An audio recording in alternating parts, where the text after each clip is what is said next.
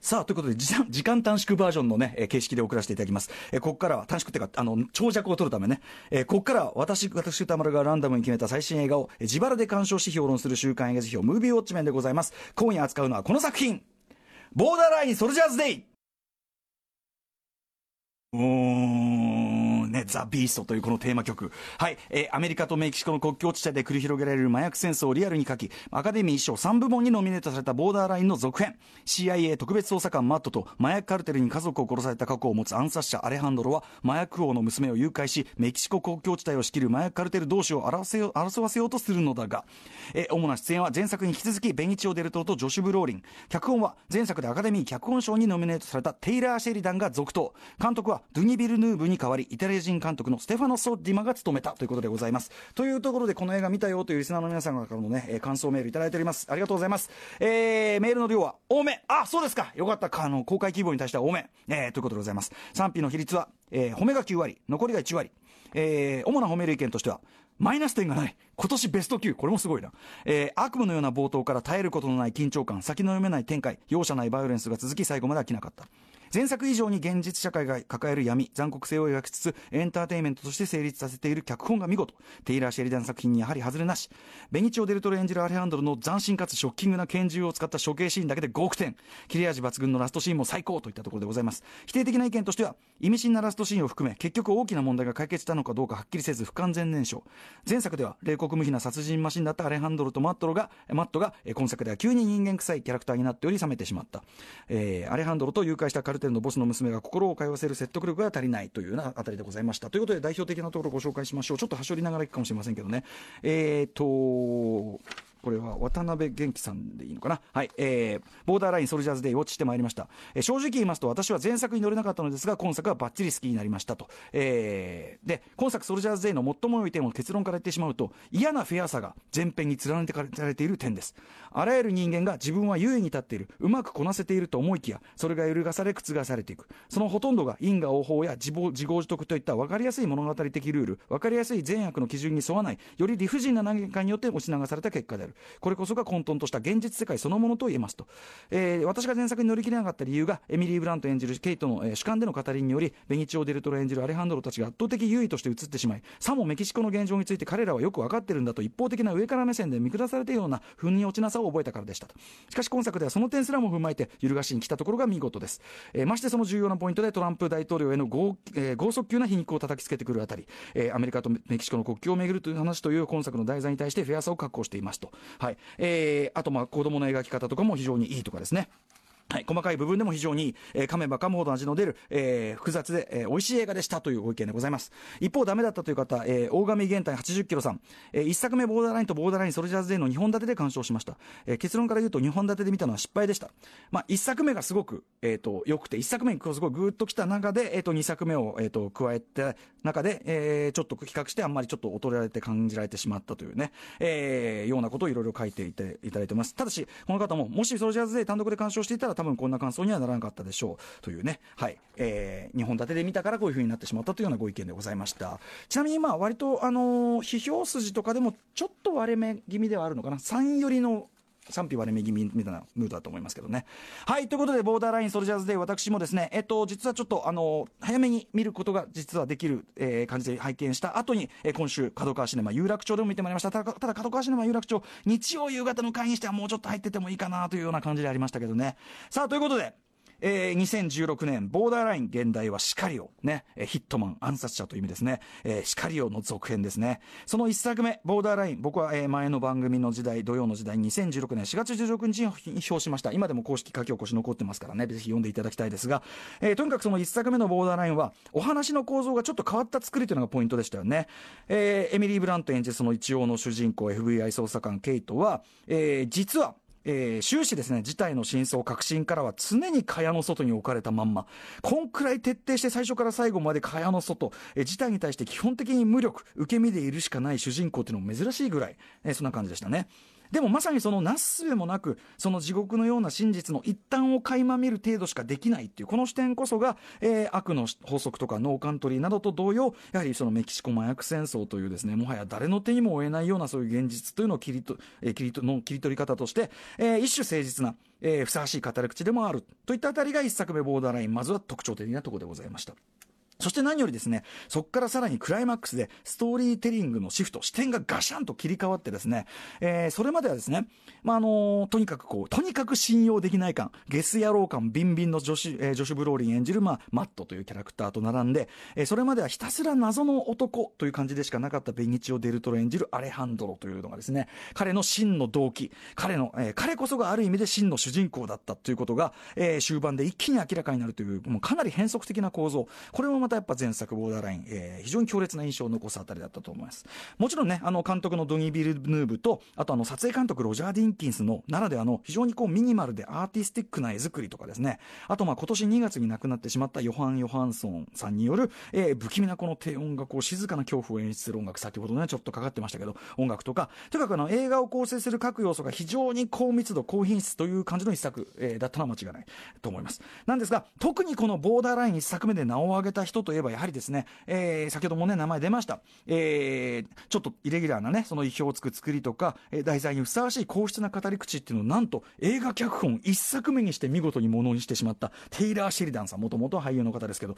一作目、脚本一作目でいきなりアカデミー賞ノミネート、ね、されちゃうというすごい人ですけどね。えー、この番組にも8月17日、ちょうど、えっ、ー、と、下北沢の公開放送の時に、えっ、ー、と、彼の脚本監督作、ウィンドリバーというのをまあ表したばかり。えー、で、その時も、えっ、と、テイラー・シェリダンさん、この人の名前覚えて帰ってねってたんで、まあ覚えてる人いると思いますけど、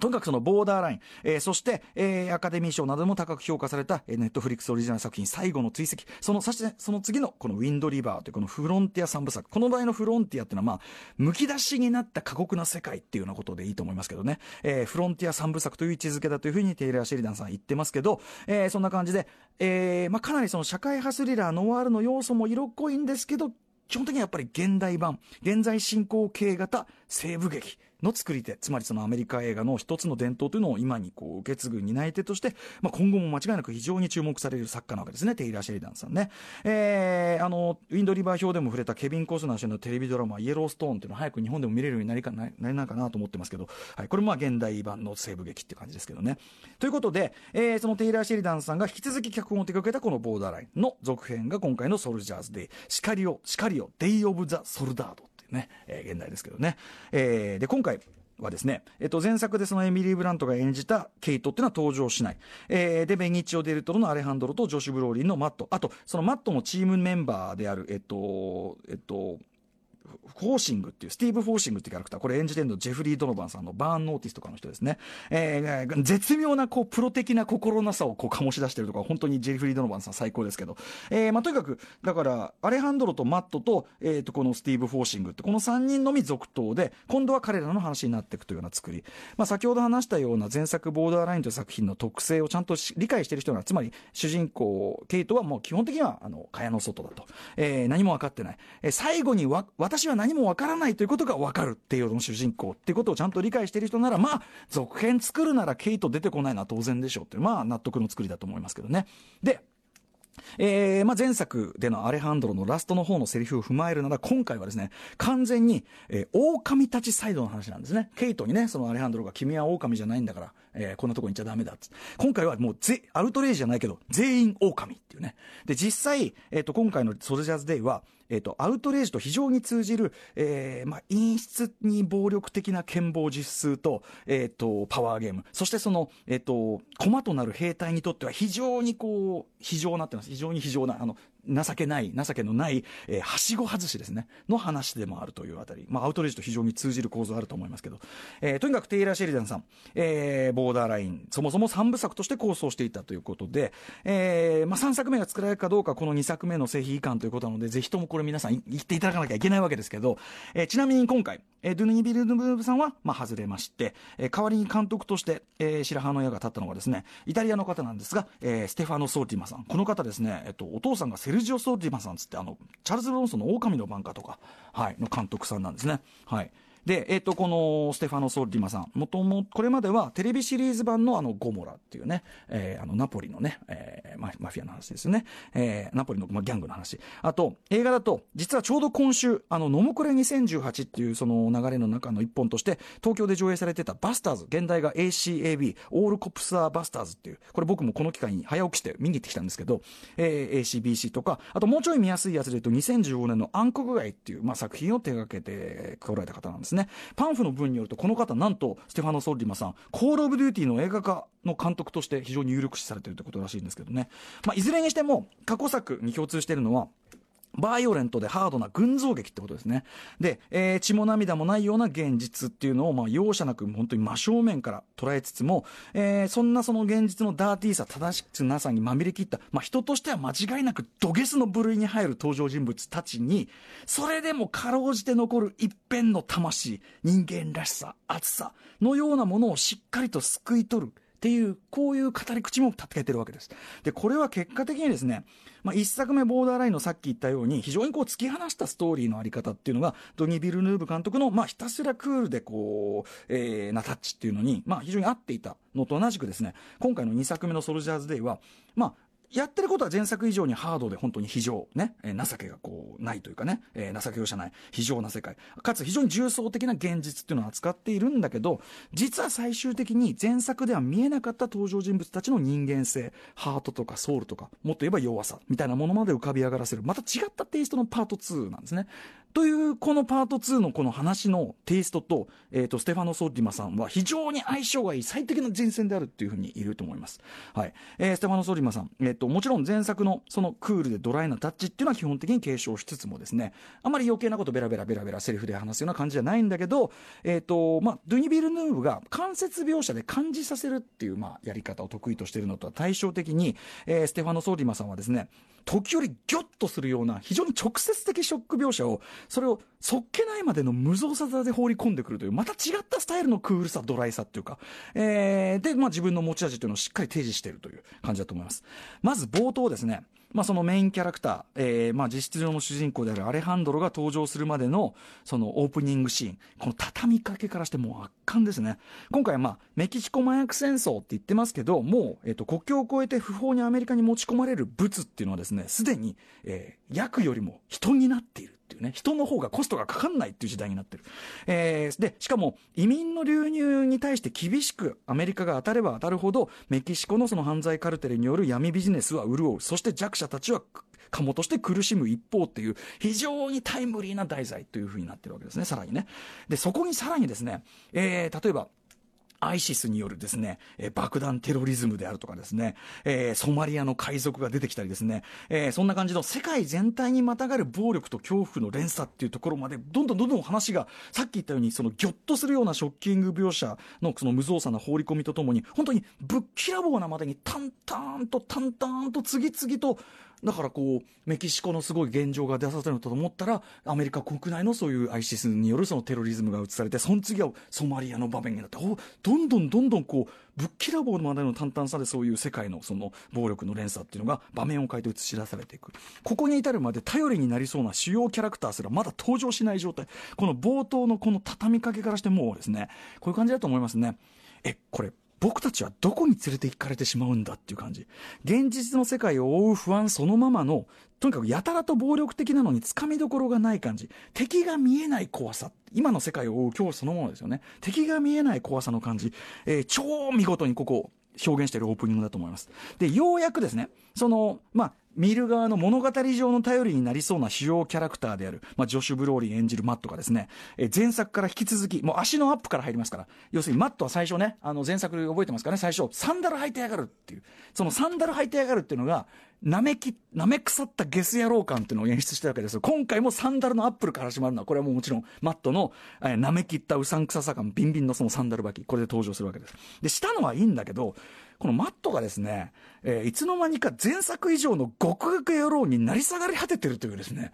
えー、という、実際このマットとベニチオ・デルトロ演じるそのアレハンドロというキャラクター、まあ、実質とも、この二人が主人公にもかかわらず、その麻薬カルテル殲滅という大義のもと、実はアメリカ政府が裏で糸を引いているブラックオペレーションと言われる表に出ない作戦。で、その内戦、要するに内戦を勃発させる工作を主導していくという。つまり前作以上にマットとアレハンドロの立ち位置は、スーパーダーティーなところから始まるわけですよ。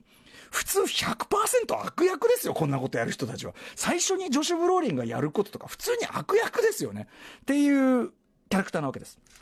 で、えー、まずはその敵対組織の襲撃に見せかけた陽動陽動作戦というか、陽動虐殺が白昼堂々行われる。白昼堂の銃撃。しかも、えー、同時にですね、これはアレハンドロというこのキャラクターにとっては至極個人的な復讐も兼ねている。だからこそなのかですね、これあの、メあのメールでも書いてらっしゃる方多かったですけど、ここで彼が見せるベレッタの撃ち方、ね、銃の撃ち方が、ちょっと僕はスクリーンで初めて見た撃ち方なんですけど、えー、オートマチックのファニング、ファニングっていうのはこう SF 劇でやるね、ハンマーをパンパンパンって叩く早撃ちの、あの連続撃ちの方法ですけど、まあ、疑似的なフルオートっていうかですね、これをオートマチックでやる。 bump fire っていう実際にある撃ち方だそうなんです。これはあのガジェット通信というね、あのネットのところの、えっ、と、石井、えっ、と、武雄さんという方のこうコメントで、僕も初めて知りましたパンプファイヤーっていうんだそうですけど、とにかくその疑似的なフルオートで、カルテルの残虐な手口に見せかけると同時に、アレハンドロ個人の個人的なその憎悪っていうのが合わさった、もうなんていうか、ふわっとこうなるような描写。映画で初めて見る打ち方の描写が1個入ってたから、もうここの時点で5億点。僕も同意です。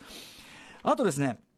その後、まあ、そのイザベラというですね、そのカルテルのボスの娘を誘拐するというくだり、これを演じているイザベラ・モナーさん、もうすでにね、あのー、若くしてジェニファー・ロペス的なというか、もうすでに将来のスター感、ビンビンなオーラ、すごいですね、彼女絶対スターになるんじゃないかなと思いますけど、彼女を誘拐するシーン、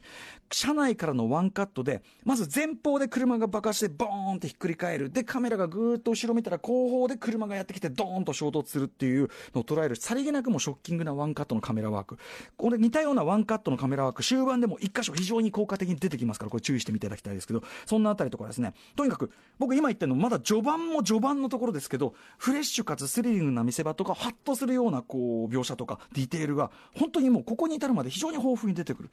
で、そこからとにかく話は2点3点ですね。さっき言ったようにアウトレイジ的なパワーゲームと、はしご外しっていうのがある。一方では、え、これがどうクロスするんだろうというサイドストーリーがああ、ここで重なっちゃうか。というところでクロスするという、えー、まさしく先が読めない、えー、展開がこうどんどん続いていきつつですね、途中、あの70年代ロードムービー的な、本当にしみじみした味わいのある逃避行を経てですね、ここでのあの手話を通じて、アレハンドロの過去とイザベラのこのねじれた悲しい因縁というのが明らかになっていくあたりも、非常にオーソドックスな語り口なんだけど、まあ本当にあの素敵っていうか渋くしみるあたりですし、ここであんまりその、僕はあの二人があんまりなんか過剰にベタベタ仲良くなりすぎないとここがいいなと思いましたけどね。はい。えー、冒頭から見せられていた、で、いろいろあった果てにですね、冒頭から見せられていたそのメキシコからの不法移民、彼らの、つまりその、え、犯罪組織の、それも下っ端の代理人たちに頼らざるを得ない、彼らのよるべない立場っていうのを、アレハンドロ、イザベ、イザベルの視点を通して我々観客も追体験させられるっていう、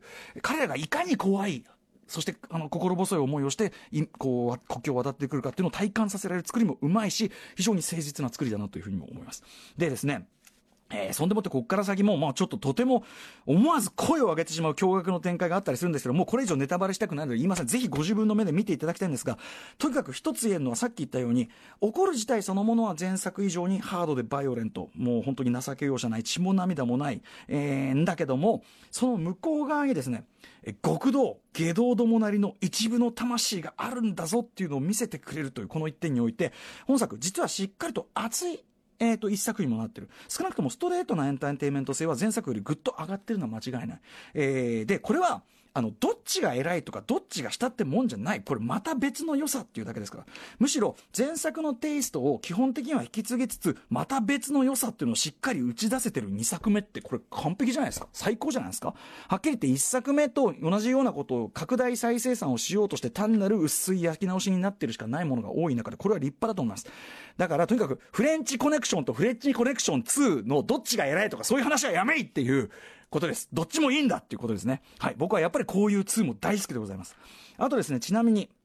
えっと、音楽、えっと、今回ですね、ヨハン・ヨハンソンが、まあ、二冠、あの、死んじゃってですね、えっと、ヒデル、えっと、グドゥナ・ドゥッティエル、ドゥッティルさんという方、まあ、女性なんですけど、この方、ヨハン・ヨハンソンさんの弟子が今回音楽を手付けてるんですね。えっ、と、ヨハン・ヨハンソンさんが、まあ、もうすでに、えっ、と、音楽の、この今回の作品の、えっ、と、音楽を作曲できない状態っていうのがあって、えー、で、そのヒドゥルさんに、お前がやれ、君がやりなさいっていうふうに振ったのもヨハン・ヨハンソンさんだし、一応その作った曲も全曲彼がチェックして、えー、というような状態だと思います。えー、で、もちろんこの、えっと、ヒドゥルさんの音楽、前作よりはさっきから言ってるように、ストーリー的に、えっと、まあ、あの、メロな様子、あの、非常にこう、なんていうかな、感情的な要素が強まってる分、音楽も、えっと、メロディックな要素、センチメンタルな要素、当然多めにはなってはいるんです。だですけどね、えー、最後ね、あのー、緑色の車がね、こう、路肩にゴトンとこう止まって、